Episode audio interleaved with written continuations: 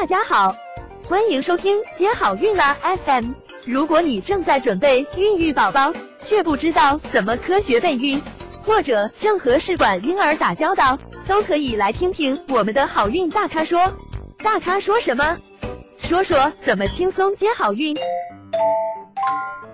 嗯，这部分呢，我们来谈一下，还有其他哪些疾病不适合生育。